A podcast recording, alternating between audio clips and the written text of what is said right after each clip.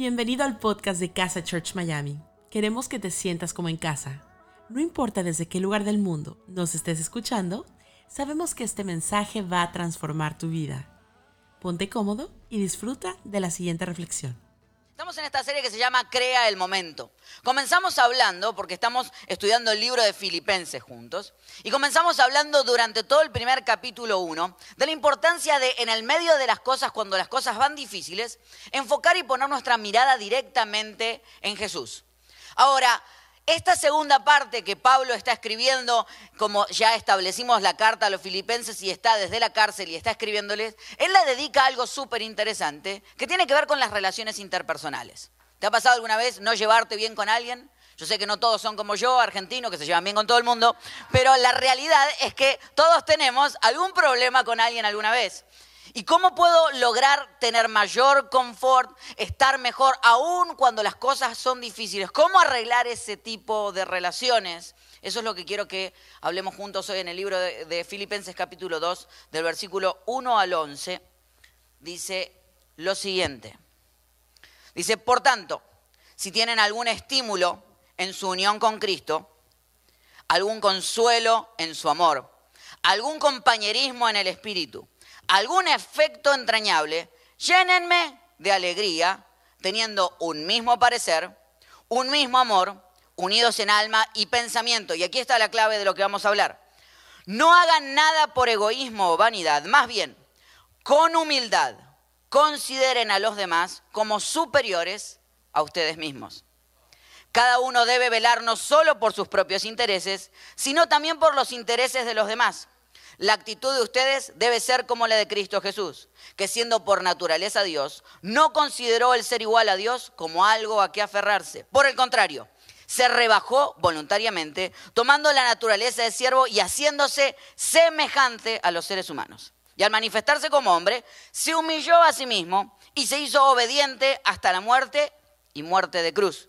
Por eso Dios lo exaltó hasta lo sumo y le otorgó el nombre que está sobre todo nombre, para que ante el nombre de Jesús se doble toda rodilla en el cielo y en la tierra y debajo de la tierra, y toda lengua confiese que Jesucristo es el Señor para gloria de Dios Padre. Creo que le podemos dar un fuerte aplauso a esa declaración. La enseñanza de hoy se llama ¿Qué hago yo en la mesa? ¿Qué hago yo en la mesa? Creo que hay algo clave que uno tiene que aprender en la vida y es cuando uno va a una fiesta, en especial una fiesta de cumpleaños, que hay lugares peligrosos que pueden atorarte en ese lugar para toda la vida. Uno de ellos es acercarte a la botella de soda. No sé si sabías, pero es uno de los lugares más peligrosos. Porque cuando uno se acerca a la botella de soda para servirse y uno la abre y empieza a servirse, todo el mundo empieza a acercar su vaso. Y tú crees que simplemente vas a servir uno, pero no te diste cuenta y vas a estar toda la noche sirviéndole vaso a las distintas personas, porque solamente tú tenías sed. No hay peor lugar. Es como aquel que está haciendo galletitas y le empieza a poner manteca para los que van a comer y tú llenas el plato y cuando estás a punto de hacer de la tuya, toda la gente se comió las galletitas con manteca y te mira como diciendo, ¿dónde están nuestras galletitas con manteca? Hay lugares donde cuando estás sirviendo, hasta, no sé si te habrá pasado alguna vez, yo soy una persona que a veces sobrepiensa las cosas, no sé si alguien se identifica un poquito conmigo, pero cuando empiezo digo, uy, qué mala elección que tomé la de estar sirviendo esto. Y en algún momento digo, ¿hasta cuándo estaré haciendo esto? Y luego internamente empiezo a ofenderme. Pero que la gente, ¿qué cree que soy yo? ¿El que sirve acá? O sea, la gente no piensa en mí. Ahora todos van a tomar, sí, claro que sí, acá te sirvo. Ah, sin espuma, claro, aquí te frenan la espuma porque uno cuando sube la espumita uno pone el dedito. Entonces, y llega un momento donde dice, ¿qué hago yo en este lugar sirviendo a otros cuando yo no quería hacerlo? Pablo comienza la carta hablando porque parece que en Filipo están teniendo un par de problemas. En la iglesia de Filipo parece que no se están llevando bien. De hecho, más adelante, en el capítulo 4, va a nombrar a, dos mujeres cuáles nombres no me acuerdo, no porque sean eh, difíciles de, recordar, sino, no, perdón, porque son realmente difíciles de recordar. Creo que son como Elodia y Claudia, una cosa así. Si no le pongas a tus hijos así. Pero eh, dice que se están llevando mal. No nos cuenta Pablo, ¿por qué se llevan mal? Hubiese estado buenísimo para meter un poco de chisme en el medio del libro de Filipenses, pero dice que se están llevando mal. Algo está pasando, alguna noticia él recibió. Y él comienza diciendo que la manera de resolver esto es, dice, con corazón humilde y con humildad, consideren a los demás como superiores a ustedes mismos. O sea, la base de él es no te creas más que nadie. ¿Quieres empezar a resolver las cosas? No te creas más que nadie. De hecho, Jesús cuando tuvo que hablar de las bienaventuranzas, hay una que dice, bienaventurados los pobres en espíritu, porque de ellos es el reino de los cielos. No sé si lo has escuchado, lo has escuchado alguna vez. Pero uno cuando escucha esto dice, ¿quién quiere que el reino de los cielos sea de, ustedes? Y la gente dice, sí, yo quiero el reino de los cielos, démelo, démelo. Bueno, tienes que ser pobre en espíritu. Es decir, pobre en espíritu. ¿Qué es ser pobre en espíritu? Pobre en espíritu era gente que ni siquiera era pobre económicamente. Ya la pobreza económica estaba afuera. Es pobre en espíritu, no tiene nada. Es lo más bajo, de lo más bajo, de lo más bajo. Felices, porque la palabra bienaventurado es felices. No, perdón, no es felices, es doblemente felices los que no se creen más que nadie. Doblemente felices los que no se están queriendo pelear por quién tiene la última palabra. Los que no están en las discusiones, y dígame si nuestras discusiones a veces no van alrededor de nuestro propio ego. ¿Quién dijo la última frase en la discusión matrimonial? Viste que vos dijiste algo y ella dice, ja, y vos decís, mm, ja, sí, ja. Y en realidad es una pelea para ver quién no queda mal. A nivel, a nivel países, ¿qué tratan? Tratan de llenarse de armamento para ver quién logra empujar al otro, quién logra verse más. Dígame si nuestro mundo no está en una pelea constante de querer vernos como más. Bueno, pero si yo no hago esto, ¿qué? ¿Me van a pisotear? ¿Me van a pasar por arriba? No, ahí está la clave. Porque Jesús cuando tuvo que establecer los dos mandamientos más importantes dijo, amarás al Señor tu Dios por sobre todas las cosas y lo segundo es, amarás a tu prójimo como a ti mismo. ¿Te diste cuenta? Es como a ti mismo. Y claro, este pasaje establece una base y un techo. Y nunca lo interpretamos así, pero dice que ames a tu prójimo como a ti mismo.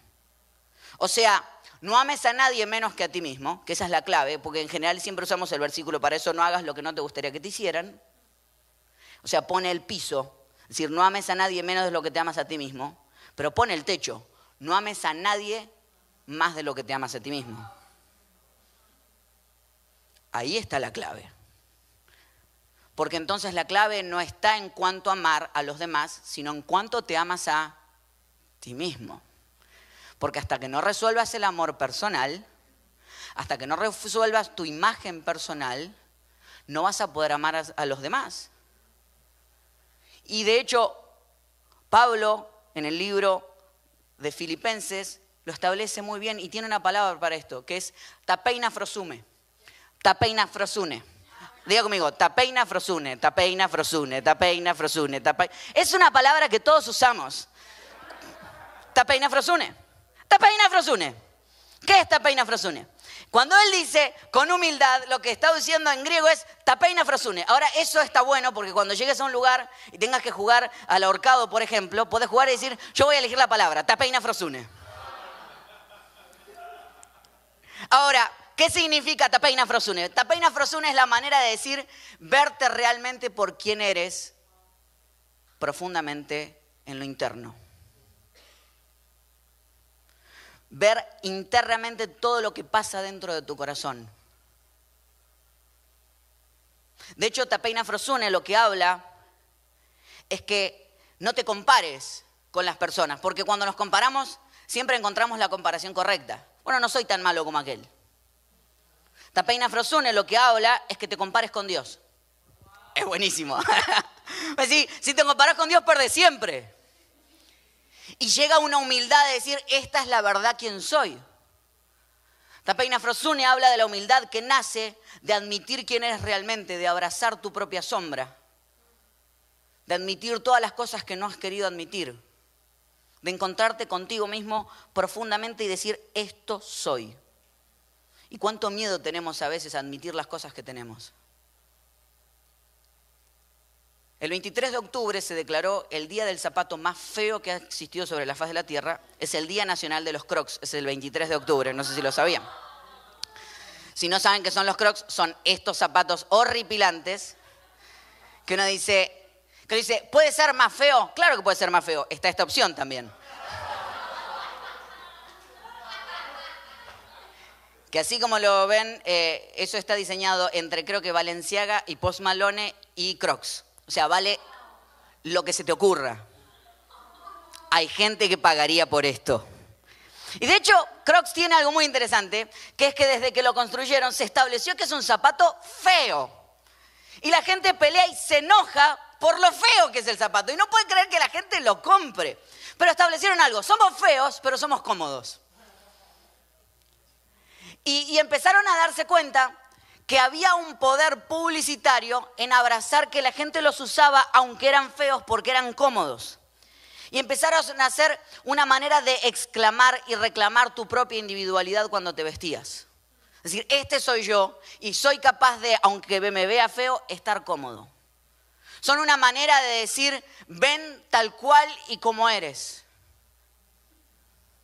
De hecho, una de las frases que establecieron que me encantó es, camina cómodo en tus propios zapatos. Tapeina Frosune es aprender a caminar cómodo en tus propios zapatos. Es empezar a decir, esto es lo que me tocó, esto es lo que soy. Y puedo reclamar mi propia individualidad. Estos son los miedos que tengo, estos son los errores que tengo, esto es lo que comparto con la humanidad.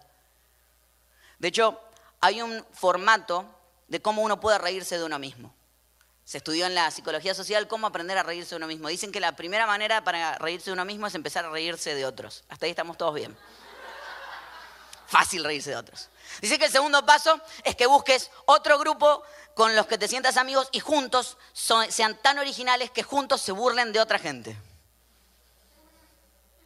Tercer paso, Dice que puedas encontrar las incongruencias, el doble mensaje que la gente vive, la hipocresía que la gente vive. Y te rías de eso, porque es la manera más fácil de burlarse de alguien. Mira cómo dicen esto y hacen aquello. Dice que el próximo paso es empezar a encontrar que el doble, la doble moral y la hipocresía que los demás tienen, a veces la tienes tú también.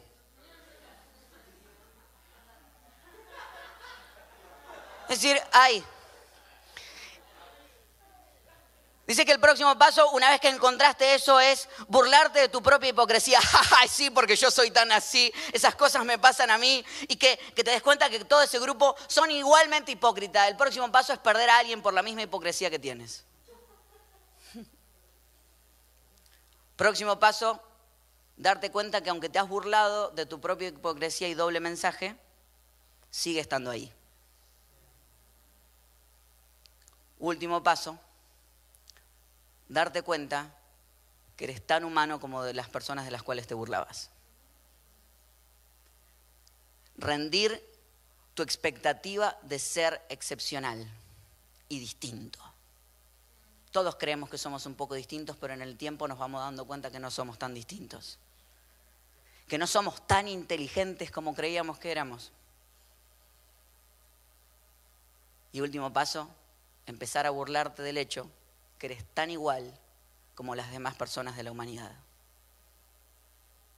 Reírse de uno mismo es soltar esa necesidad de ser distinto y darte cuenta que mucha gente vive los mismos miedos, los mismos, las mismas inseguridades, que tienes los mismos problemas que muchas personas viven.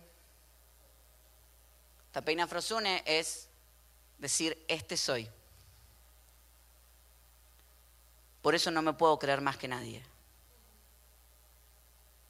Porque en realidad no lo soy.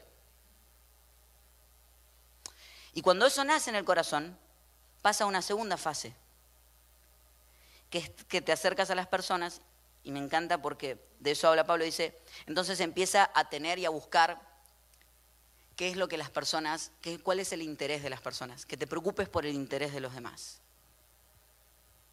Y y habla de, esta pregunta. ¿Cómo puedo ayudarte? Esa es la gran pregunta de hoy. Cuando has establecido quién eres, empiezas a preguntar, ¿cómo puedo ayudarte? Eh, hace como un mes atrás estábamos de viaje junto con mi esposa y dos amigos, íbamos a visitar a mi suegra que, vive en Texas.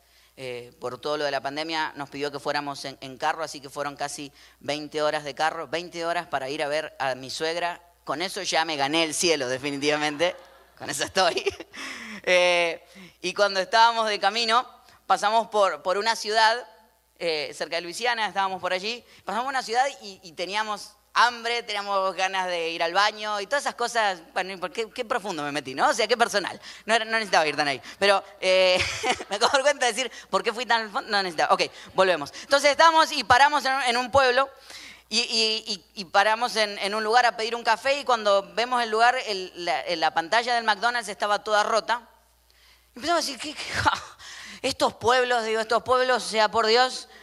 y empezamos a pedir y cuando empezamos a pedir como no funcionaba la pantalla, solamente era a través del, speaker y éramos hablando. Y tú sabes lo que pasa cuando uno pide por el speaker, que pedís hamburguesa y te dan café, pedís café y te dan hamburguesa doble. O sea, es así, hamburguesa con café, puede pasar cualquier cosa. Entonces estábamos así en, la, en medio de discusión y en un momento mi esposa me dice, yo quiero un café con hielo, con dos pumps de vainilla, con tres, y cuando el último está por caer, se lo sacan. Digo, yo lo dije, y del otro lado se escuchó coffee. Entonces la miré y dije a mi esposa, mi amor, puede salir cualquier cosa acá, agarrar lo que venga. Adelantamos un poco. Entonces nos dieron, nos dieron los cafés, fuimos, fue un desastre. Paramos en un lugar, digo, bueno, paremos aquí, voy a comprar unas galletitas, aunque sea para el camino. Entro, el lugar desolado, no había nada en las góndolas. Vacío. Yo digo, pero qué cosa esta gente, por Dios, ¿no pueden poner un par de galletas acá? Bueno, compré lo que encontré, me subí y digo, esto es un desastre, vámonos de este pueblo. Nos subimos a, la ruta otra vez, solamente 10 minutos hacia adelante, vemos una ciudad devastada por un huracán que había entrado hace solamente una semana. Y nos dimos cuenta Habíamos pasado por un lugar, pero por no preguntar el contexto de lo que estaban viviendo, no pudimos servirles. Porque la clave es no entrar a la vida de las personas con mentalidad de consumidor, sino con mentalidad de contribuidor. No que puedo sacar de tu vida, sino que puedo agregar a tu vida.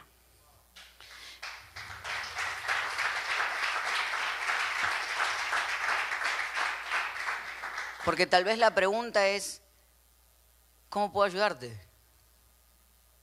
Es empezar a, ver cómo puedo ir un poquito más profundo y meterme en lo que estás viviendo. Contame un poco de tu vida. Porque solamente aquellos que se sienten muy incómodos en sus propios zapatos quieren siempre explicarte cómo caminar en los tuyos. Solamente aquellos que creen que pueden dar órdenes, porque se sienten muy bien con ellos mismos, porque creen que son muy perfectos, porque se creen más que otros, que tenemos la capacidad de decirle al otro, así se camina, así no se camina, así se hacen las cosas. Pero cuando has descubierto quién eres realmente, cuando vas a lo profundo, cuando Tapeina Frasune pega en tu vida y dice, de esto soy. Entonces no tienes tiempo para juzgar a otros porque no los ves como menos, los ves como iguales. ¿Y sabes qué dices? No tengo tiempo para juzgarte, solamente tengo tiempo para amarte y servirte. Empatía la tiene aquel que camina cómodo en sus propios zapatos. Y aquí hay algo que quiero cambiar. La empatía no es poder ponerme entre tus zapatos, porque es imposible ponerme en tus zapatos. No puedo saber. No puedo saber realmente qué es caminar en tus zapatos. Pero la empatía es estar tan cómodo en los míos, estar tan consciente de quién soy que me puedo sentar y decir, cuéntame qué es caminar en los tuyos. Es preguntarle a la persona, ¿cómo puedo ayudarte? J Balvin ayer publicó algo que me interesó muchísimo. Me encanta porque la prédica puede ir para cualquier lado y la gente dice, Em, el profeta y apóstol J Balvin puso ayer esta foto que van a ver en pantalla y se los voy a leer. Dice, aunque se vea de color muchas veces, está oscuro por dentro. Pido por la salud mental de todos los que la necesitamos. La ansiedad y la depresión son una realidad. No tengan miedo a aceptarla y buscar ayuda profesional. Sé lo que se siente, lo vivo y entiendo a quienes lo padecen.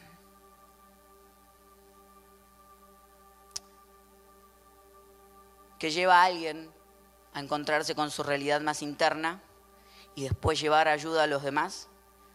Exactamente eso. Pelear tus propias batallas, darte cuenta que solo no pudiste, que no eres mejor que nadie y desde ese lugar te paras y puedes decirle a otros, ¿cómo puedo ayudarte? ¿Cómo puedo servirte? ¿Qué puedo hacer por ti? Ese es mi desafío para ti esta semana. ¿Cómo mejoro las relaciones con las personas? No te creas más que nadie y pregunta, ¿cómo puedo ayudarte? No me creo más que nadie y pregunto, ¿cómo puedo ayudarte? Y cuando te toque servir, vas a servir como te han servido.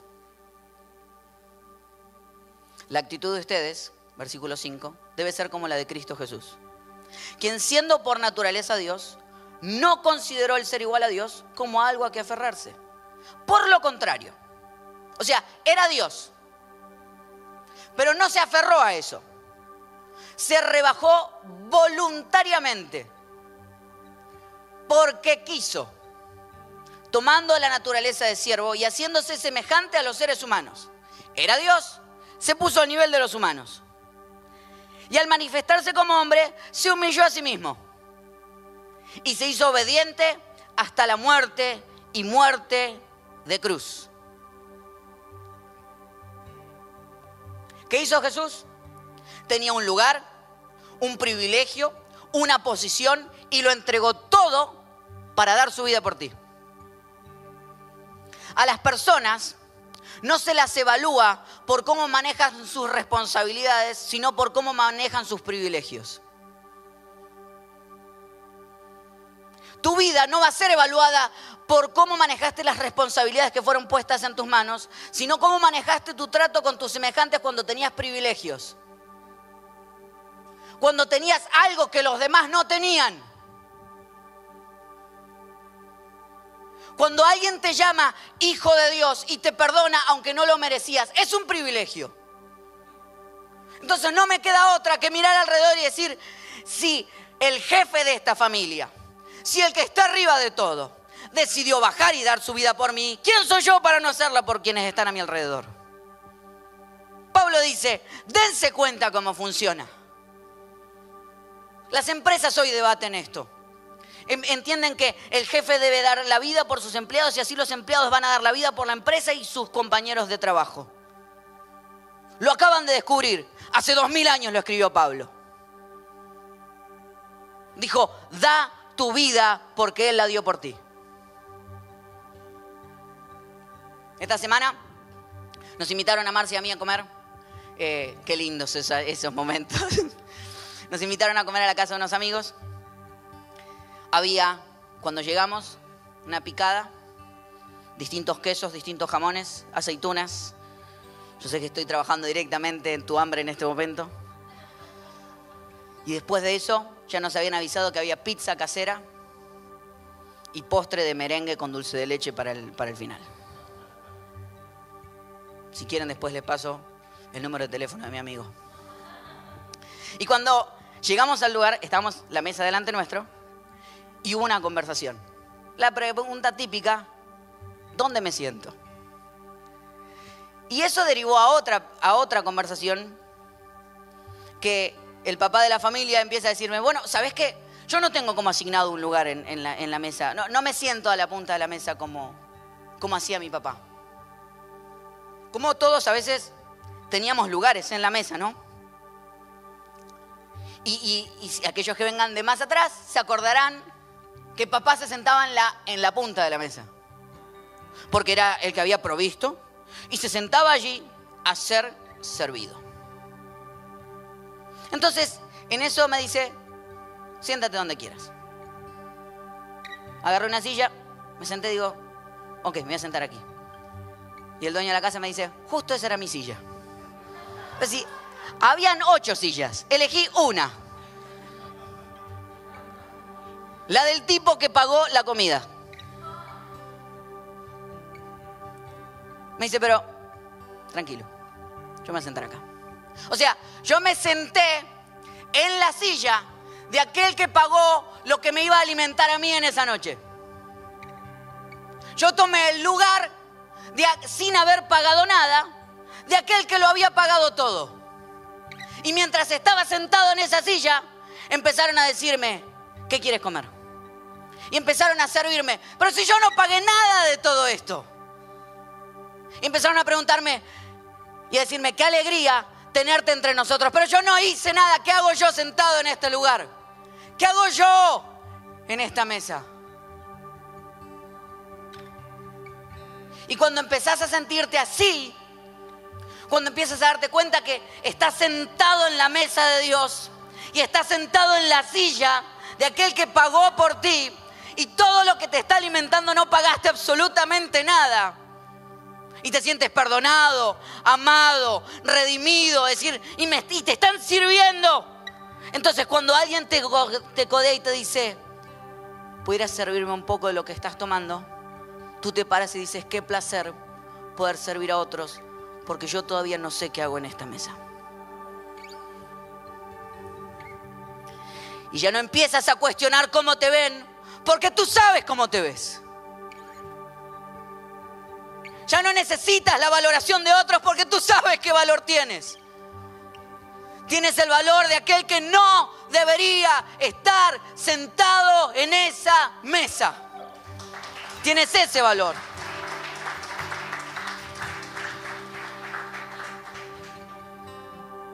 Y desde ahí puedes servir a otros. Entonces cuando alguien me pregunta, ese, ¿qué es la cena del Señor. La cena del Señor para mí es la celebración de que no tengo nada de lo que me podía ganar por mí mismo, sino que tengo todo lo que no me podía ganar. Es la celebración de las buenas noticias. Las buenas noticias que son que todo lo que buscaba y todo lo que me forcé lo tengo sin haberme forzado. La cena del Señor es la celebración del rito de que cada vez que me siento ahí todavía me pregunto, ¿qué hago yo en esta mesa? Por eso, hoy quería invitarte a que juntos participemos de esto. De la alegría de que nos podamos mirar los unos a los otros y decir, ¿qué hago yo en esta mesa? No sé. ¿Y qué hace aquel que está allá? No tengo ni idea. ¿Y cómo pudo haber llegado aquel? No lo sé. Pero hay una celebración preciosa en entender de que Dios nos ama tal cual y como somos. Gracias por habernos acompañado en esta enseñanza de Casa Church Miami. Esperamos que haya sido de mucha ayuda. Te invitamos a que lo compartas en tus redes sociales y que nos dejes tus comentarios. Para más información de nuestras actividades o para conocer más de nuestra iglesia, puedes ingresar en casachurch.miami y seguirnos en nuestras redes sociales. Antes de despedirnos queremos declarar bendición sobre tu vida. Que el Señor te bendiga y te guarde. Que haga resplandecer su rostro sobre ti. Que tenga de ti y de nosotros misericordia y que ponga en tu vida paz.